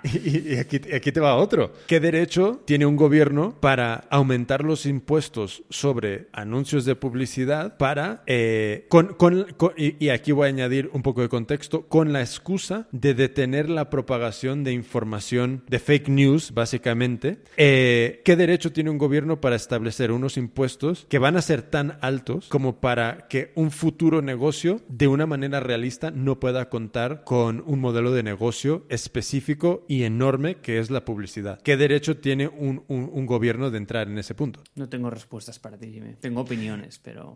pero, pero, pero... Pues, es que mi opinión es ninguna. O sea, es, mi opinión, mi opinión es no tienen ningún derecho. Mi, mi opinión es que tío, hemos llegado a un punto en el que se ha concebido un, un, una arquitectura de, Internet que no era la que los fundadores o, eh, los, elementos fundacionales yo creo que envisionaban. En el sentido de que Internet estaba concebido como esa plataforma mmm, descentralizada, distribuida, eh, no agregada y se ha convertido en un juego de cuatro al final. Y, eso es la causa de por qué estamos aquí ahora mismo. Y mira, te voy a dar una respuesta que no te esperas, ¿vale? Pero para mí la solución a este tema va a venir de la mano de la emergencia de...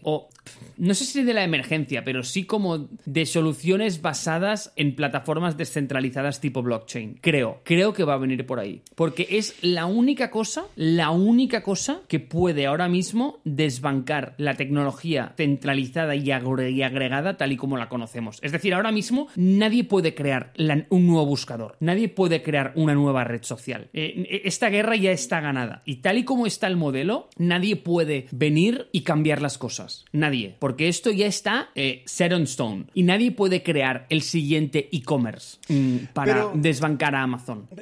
Aquí, aquí, Al menos, sí, Didi. Entiendo por dónde vas. Lo, lo, que, lo que, donde me entra una duda es yo siento que están llegando a un punto de comparar estos, estas empresas tecnológicas, este fenómeno realmente nuevo y reciente de la tecnología, Internet, luego entras ya más en, ¿sabes? Eh, aplicaciones móviles, eh, sistema de publicidad, manipulación de, de, de UIs para mantenerte enganchado, etcétera, etcétera. Es como que van a ser las, como que están intentando generar una narrativa donde son las nuevas drogas contemporáneas, ¿sabes? Es la nueva cocaína, heroína, eh, y perciben que hay un problema y ahora quieren entrar, eh, no pueden ilegalizarlo, pero van a intentar hacer con esto lo que deberían de haber hecho hace tiempo con ese tipo de, de, sustancias, que es regularlo y de alguna manera eh, in, intentar introducir unos controles para evitar que se desmadren. En el caso de que llegue a un extremo, tú ves una posibilidad donde puedan,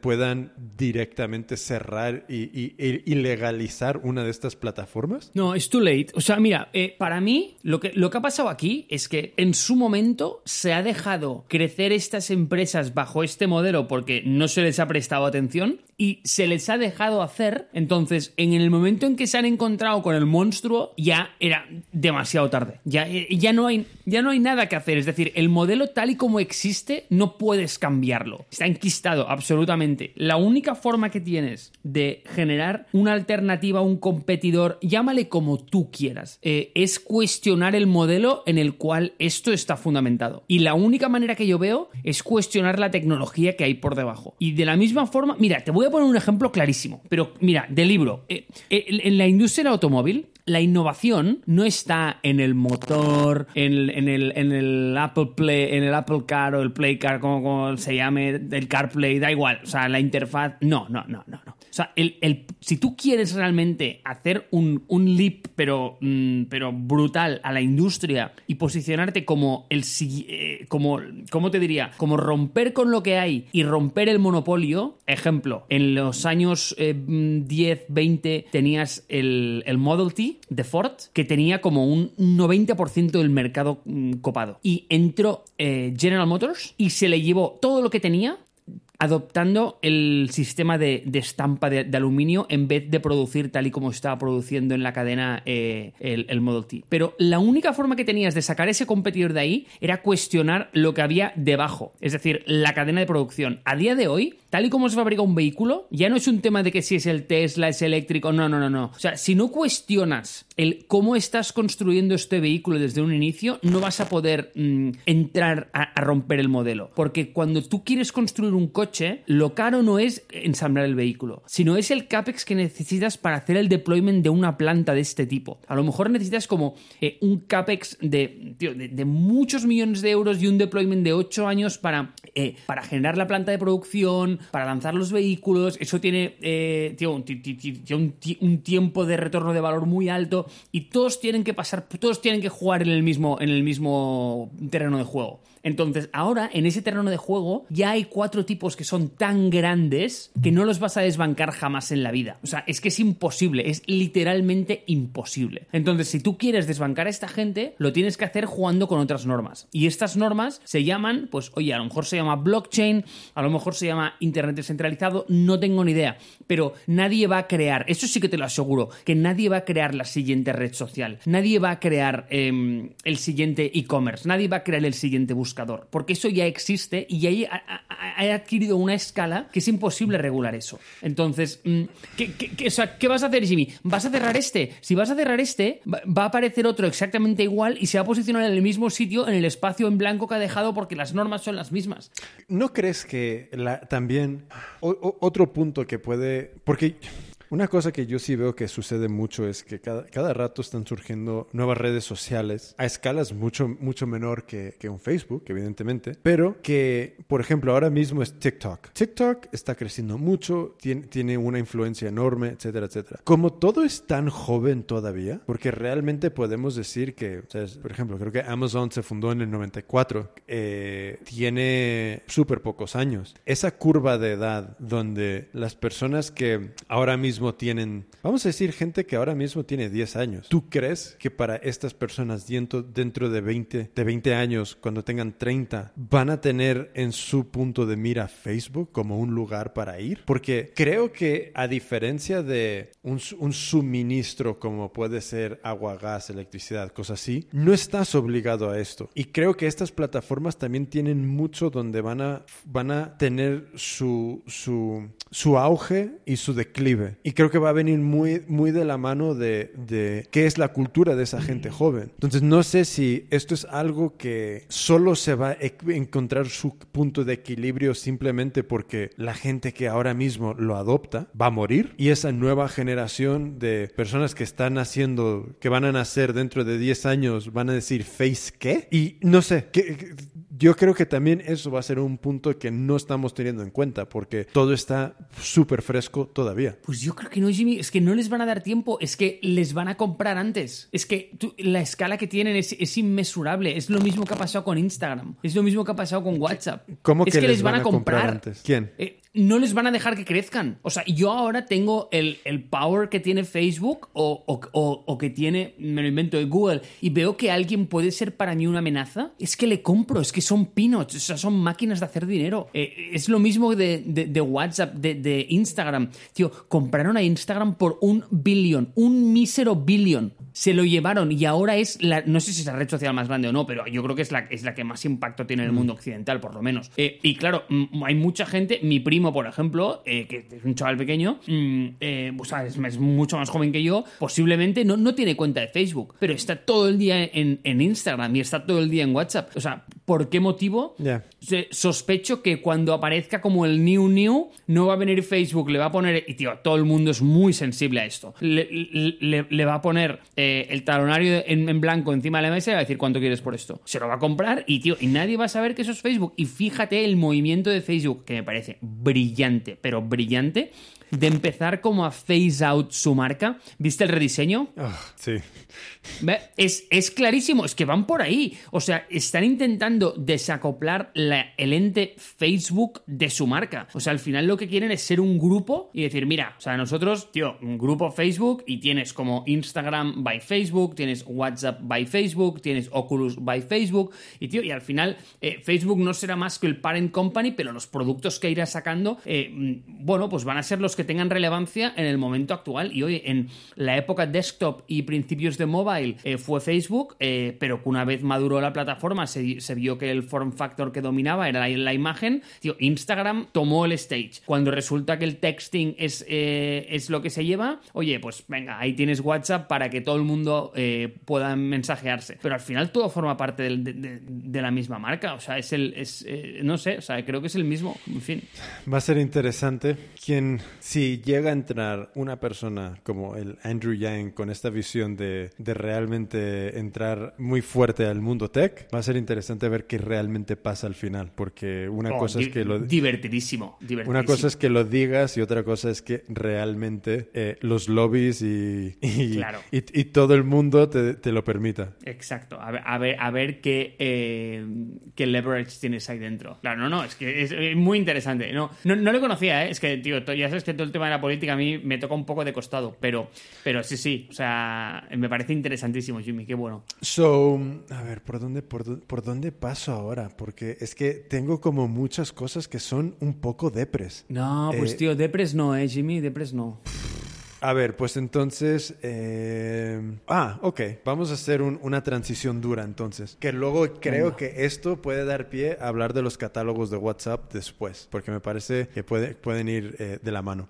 So, hay un grupo que se llama Phase Clan. Y Phase Clan es un grupo de, de gamers de, de eSports que, que, van a abrir su primera tienda de retail, ¿vale? Y esto uh -huh. me ha parecido, primero, ese dato me pareció muy interesante. Porque, como tú bien sabes, y tú estás metido también en ese mundo del eSports y todo el rollo, es, es algo que está creciendo a un nivel enorme. Um, tiene el demográfico más sexy para todas las marcas, que es la, la gente joven. Y, y está moviendo mucho producto más allá de juegos, sino que es merchandising de todas, todas partes, eh, productos eh, de hardware tecnológicos. O sea que mueve mucho dinero. eh, también tiene una parte extremadamente natural que es los eventos en persona, las competiciones, las ligas. O sea que esto del esports eh, es un mundo que, que naturalmente tiene un pie en industrias enormes. Entonces,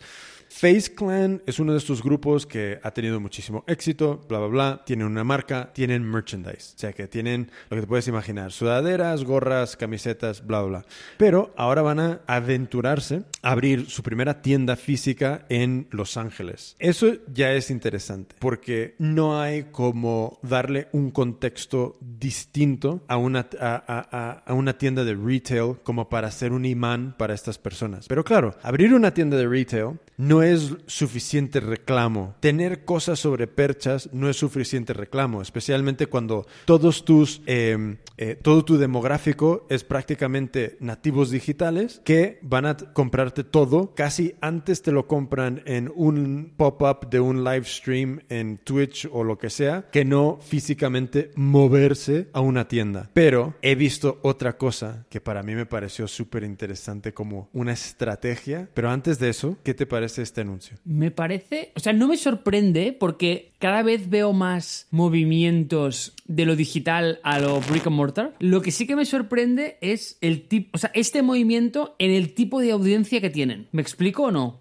Y- sí, pero, Es sí, decir- pero, pero explícate. Vale, que esto lo haga Amazon con un bookstore me parece bien. Bueno, a ver, no bien, digo que en- entra en mi modelo mental, porque veo de qué manera el público objetivo de un comprador de libros se puede beneficiar de la experiencia de una tienda física. Sin embargo, el perfil del gamer no es un tipo que le veo yendo a la tienda. Te voy a explicar por qué sí y es este segundo punto. Vale, bien, me encanta. So, yo tenía el- el- el- esa misma duda antes de Ajá. cuando vi la noticia y la leí y dije, "Hmm, parece interesante, sabes, desde luego que va a tener su punto de, de novedad a corto plazo, donde Pero no te, querer- pero no te encajaba. no me encajaba. Y dije, Vale. ¿qué es lo que están haciendo? Fui a la web, empecé a ver un poco la web, la tienda, esto y lo otro, pero tienen un botón que me lo dejó todo clarísimo. Ese botón se llama Upcoming Releases, ¿vale? Y es un calendario de nuevo producto que van a ir lanzando, ¿vale? Ajá. Ahora mismo, la gran mayoría son online releases. ¿Por qué? Pues evidentemente no tenemos una tienda física. Pues, ¿para- ¿Para qué? ¿Para qué? eh, todo, entonces todo es online. ¿Te acuerdas de Moncler? Que Perfectamente. hablamos la última vez. Pues Moncler básicamente adoptó esta estrategia de lo que se llama drops. Y drops son, voy a hacer una colaboración con alguien, voy a crear un producto en una producción limitada, en eh, eh, que, que básicamente lo voy a lanzar un, un día específico, luego a las tres semanas, dos semanas, una semana va a haber otro y luego otro y luego otro. De esta manera, tu introducción de producto, en lugar de ser cada trimestre, es casi semanal. Pues ellos están haciendo lo mismo. Y es, Ah. cada un en, en upcoming releases, todos son colaboraciones con alguien. Eh, desde, por ejemplo, el 12 de diciembre, Ewok Collection. Naturalmente puede ser una, una colaboración con Star Wars y Phase. Champion y Phase, la marca de ropa Champion. Eh, Kappa, marca de ropa Kappa. O sea que todo, Offset, que es un rapero, y Phase. Yo no sé qué tipo de colaboraciones son. No sé si son todo colaboraciones que giran alrededor de producto, pero cuando tú tienes una tienda de retail y la sumas a esta estrategia coproducir y copromocionar producto, que vas a tener una, unos lanzamientos casi, casi diarios por, lo que, por casi lo que veo, y tienes este punto de retail, lo que vas a generar es ese efecto de cuando lanzan un iPhone nuevo y hay una cola de 200 personas, o con lo que haces otra marca de, de retail, de, de- de moda, que es Supreme, que cada vez que hacen una colaboración lo, lo petan y todo el producto se vende y genera muchísimo, muchísimas menciones de la marca. Para mí tiene todo el sentido del mundo ahora que abran una tienda de retail cuando su estrategia antes de la tienda es esta. Y me parece brillante. Me parece absolutamente brillante. Es muy buena, Jimmy, no lo había pensado. Pero una pregunta por eso. ¿Por qué no, por qué no puedes estructurar estas campañas en digital? No, se puede. ¿Por qué, necesitan el, ¿Por qué no necesitan el componente físico? Well, yo creo que el componente físico es parte de experiencia, porque naturalmente online es una experiencia, pero pero mira, eh, eh, hace unas semanas me metí muy por el, por el agujero de- del retail y todo esto. Yo creo que ellos están adoptando una estrategia de retail del futuro, que no es tanto ven aquí a comprar el producto, sino que es ven aquí a tener una experiencia alrededor del producto eh, y puede ser que ni tengan el producto en la tienda. Puede ser que, ten- que, que tú tengas que ir a la tienda para conseguir un código o para tener algo de VR que te desbloquea la compra del producto online.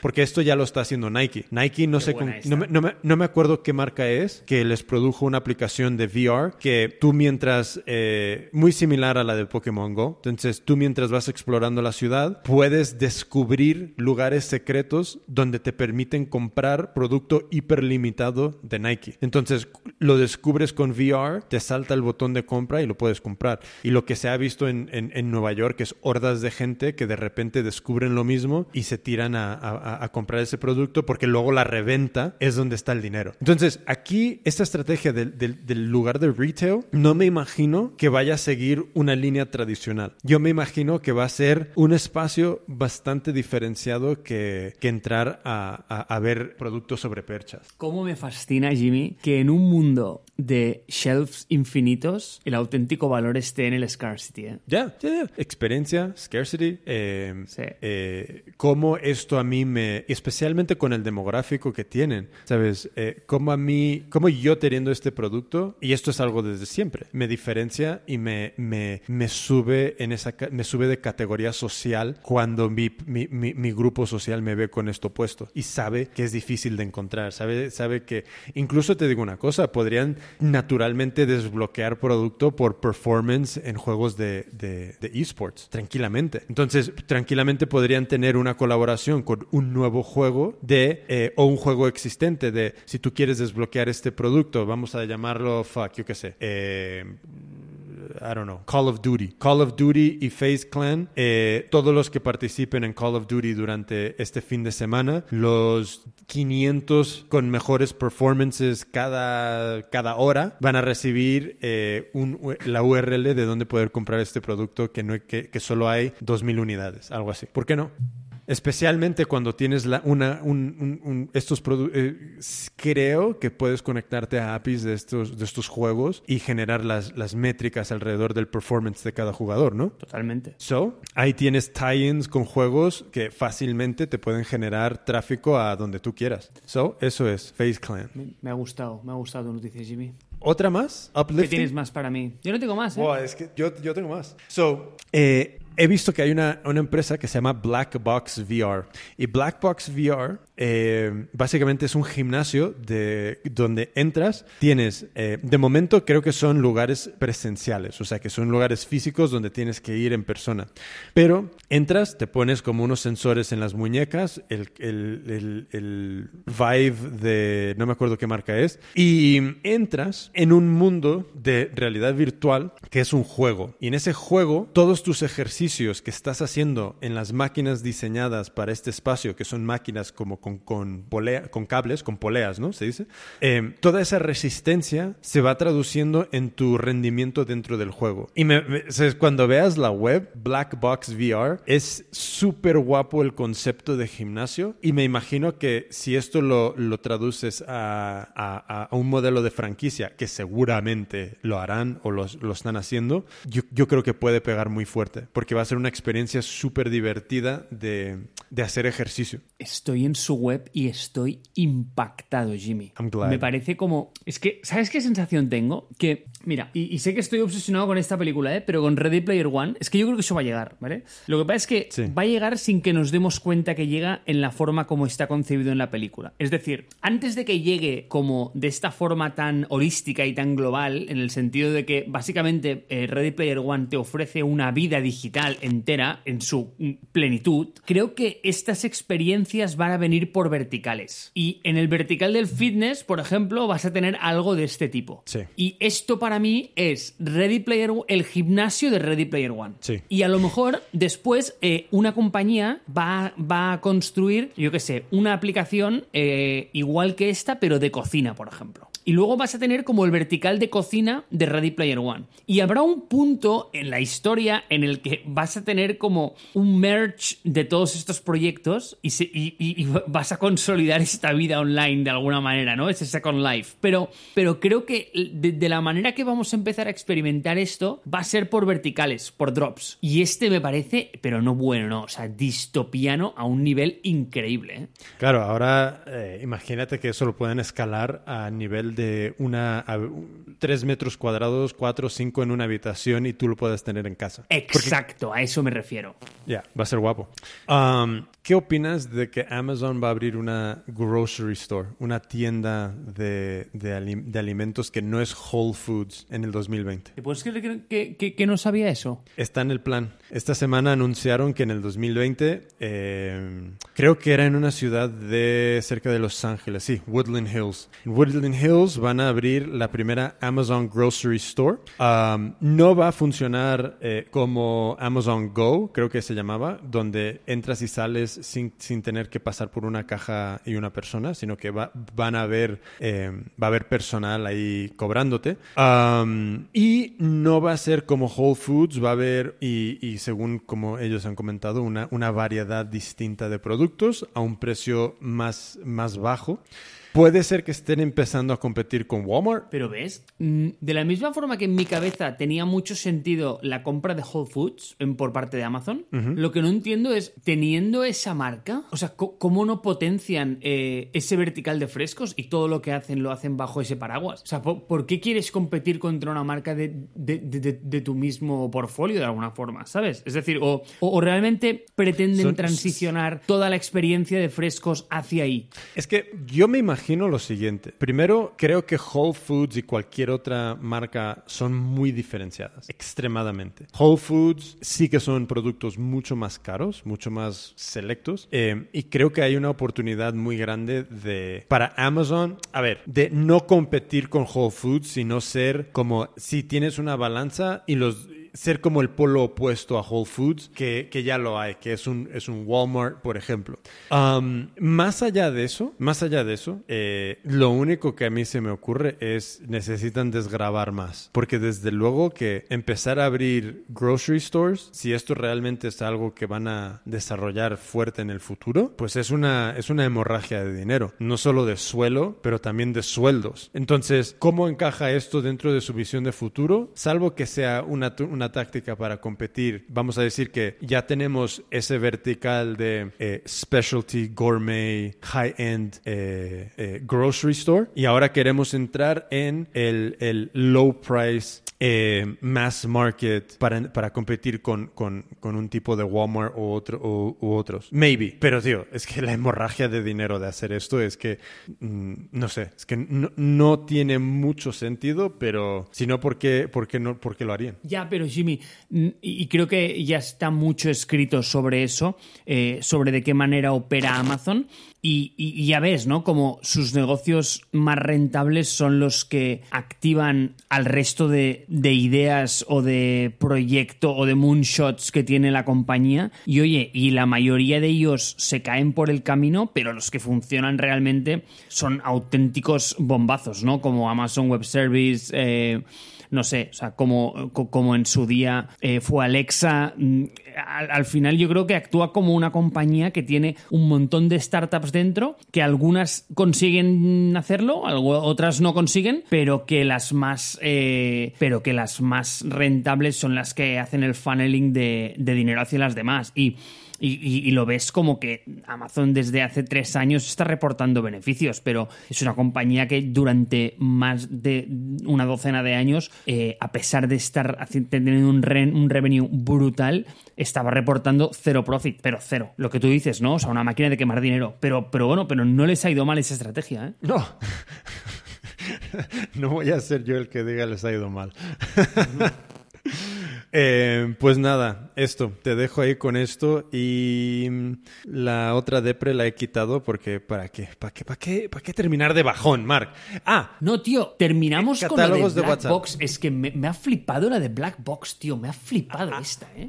A mí el catálogo de WhatsApp me ha, me ha gustado mucho, lo hemos mencionado muy en breve, entonces si me permites, eh, Vamos, a, va- vamos a terminar con esto porque veo que puede tener un impacto muy grande, especialmente cuando lo fusionas con lo de Facebook Pay. ¿Me haces tú las intros o hago yo los- lo- las intros? Claro, yo por eso te lo he puesto junto porque, porque creo que tiene una potencia. Hay dos palancas que considero necesarias y te diré que casi casi suficientes para asegurarte el éxito. Y es atención, es decir, los ables y la audiencia. Y la segunda es la facilidad de uso. Y este es uno de esos productos que tío, clava las dos de una forma brillante. WhatsApp tiene la atención y la llegada y los usuarios, pero si además eso lo fusionas con una facilidad de pago del tipo Facebook Pay, del rollo, eh, veo estos pasteles, clic, clic, clic, pay y los tengo en casa, eh, es como la mejor experiencia que puedes tener. Y solo. mm,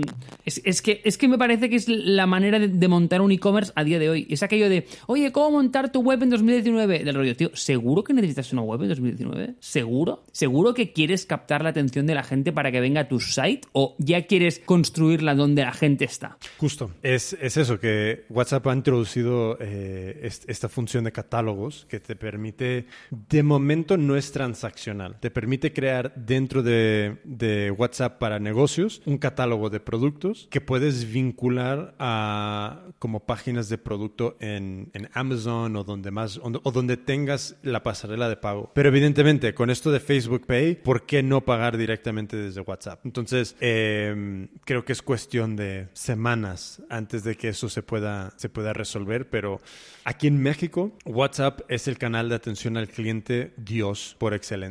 Todo el mundo tiene WhatsApp, todo el mundo atiende por WhatsApp eh, y para y creo que hay mucha oportunidad de, un, Uber Eats, un algo así que el catálogo, su propio negocio se puede ver afectado, pues integrarse con algo así. Y es, yo te voy a dar toda mi atención de mi restaurante a través de, WhatsApp, te voy, a, te voy a mostrar en mi catálogo todos los platos que tengo y toda la, la transacción se va a gestionar con la pasarela de pago de Uber y, la, y el envío de Uber Eats. Y, y lo, lo veo, lo veo súper bien, lo, lo veo súper, súper factible, especialmente aquí donde...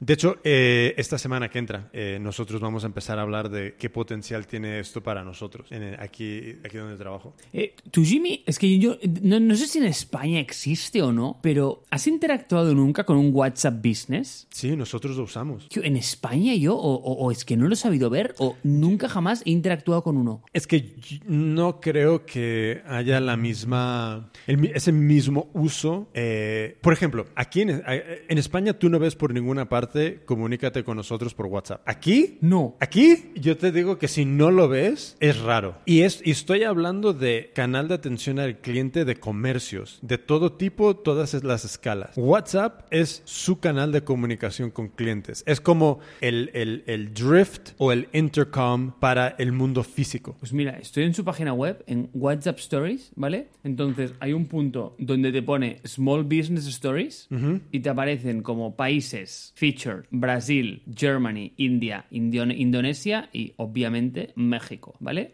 Y pone Additional Stories. Entonces entras y hay tres historias, una de Nigeria, una de Italia y una de, de España, que se llama Marta Cerámica, que es una mujer, la pobre Marta, que está haciendo tarros. Eh, eh, pero no, no hay nada más. Eh, hombre, no me imagino que, es- que estarán muy fuertes en cuestión de contenido. En cambio, no, no, pero en México es un fucking infinite scroll, ¿eh? Un tío que arregla Oh, sí. raquetas de tenis, una mujer que pinta uñas, un tío que tiene cafés, uno que vende de tiendas, otro que tiene hoteles, uno que es Mira que- transportista. Pff, ¿Sabes lo que yo veo en México, desde México? Solo dos. ¿En serio? Sí, solo veo dos. Qué curioso. Solo veo dos. O ve, espera, o People Stories, México, dos, ¿verdad? No, yo veo Porque eh, Nile- espera, espera, Niles. Breeze, Rollover, Florería, Rosalío, Latidos Small- Café, small Smash, business stories. Ukami. Hay un montón, tío. Small, Small Business Stories México, sí, aquí hay más, aquí hay más. Ah, vale. Pero en People Stories solo había dos. Yo creo que estaba viendo el, el- el otro y tú estabas viendo el, el de arriba. Eh, pues sí, es que es, es increíble. Eh, eh, la adopción que tiene esto aquí, no te haces ni una idea. Ni una idea. Brutal, brutal. So, Marco Collado, ¿cómo te sientes con este capítulo? Jimmy, me gusta, es natural, es una conversación, tenemos tiempo a hacer catch up. Es casi casi como, tío, como si nos llamáramos por teléfono a vez a la semana eh, para ponernos al día de las cosas que han pasado. O sea, es que no, no me puede gustar más.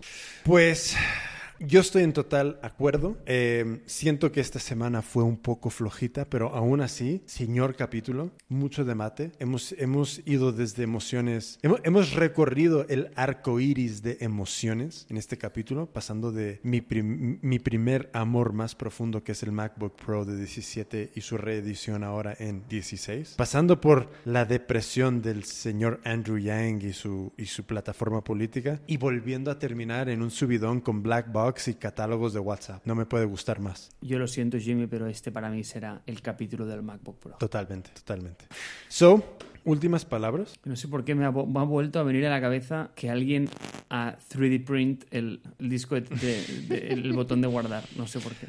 Yo voy a pedir un favor a los oyentes que se han quedado hasta el final. Vayan a Apple Podcasts, busquen Radio Lanza, scrolleen a reseñas y escriban la suya. Porque a nosotros ese tipo de acciones nos ayuda mucho en el crecimiento de nuestra audiencia. Muchísimas gracias por dejarnos una reseña muy de antemano. Ahora, Marco Collado, ya puedo empezar a cerrar este capítulo de hoy. Adelante, Jimmy, el cierre. Amigos y amigas, a través del universo, a través de la galaxia, a través de los países, a través de los continentes, de las diferentes ciudades, hispanohablantes y no hispanohablantes, personas con sueños, personas que quieren adentrarse en el mundo del negocio, de la tecnología, incluso del retail. Aquí nos tenéis a nosotros haciendo el trabajo de Dios, haciendo el trabajo de compartir un saber para ayudarte a ti. Y lo único que te pedimos es que dejes una reseña. Muchísimas gracias por llegar hasta el final de otro gran capítulo. Yo soy Jimmy Flores. A mí me puedes encontrar en Instagram, Twitter, YouTube, Facebook, TikTok, Twitch, bajo Soy Jimmy o Soy Jimmy Flores. Marco Collado, ¿dónde te pueden encontrar a ti? En GitHub, a lo mejor. GitHub, Marc Collado. Y esto ha sido Radio Lanza. Muchas gracias y un abrazo y dos besos enormes a todos y a todas. Adiós.